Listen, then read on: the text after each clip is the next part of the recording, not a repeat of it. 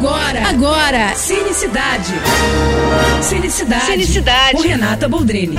Finalmente está aberta a fase 4 do universo Marvel no cinema. Chega hoje às salas o esperadíssimo Shang-Chi e a Lenda dos Dez Anéis. E chega grandioso, viu? Com muita ação, humor e com uma história de origem bem contada de um personagem que ainda era pouco conhecido do universo dos heróis.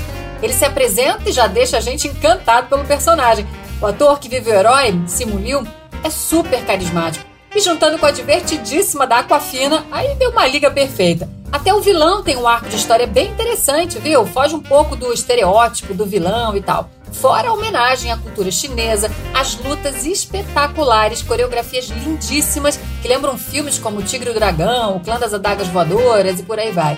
E ó, é aquele aviso, né, Marvel? Então, não levante da poltrona até o último minuto de crédito. Tem duas cenas pós. Enfim, gostei demais desse recomeço. Promete, hein? Partiu fase 4. É isso, tô indo, mas eu volto. Sou Renata Boldrini com as notícias do cinema.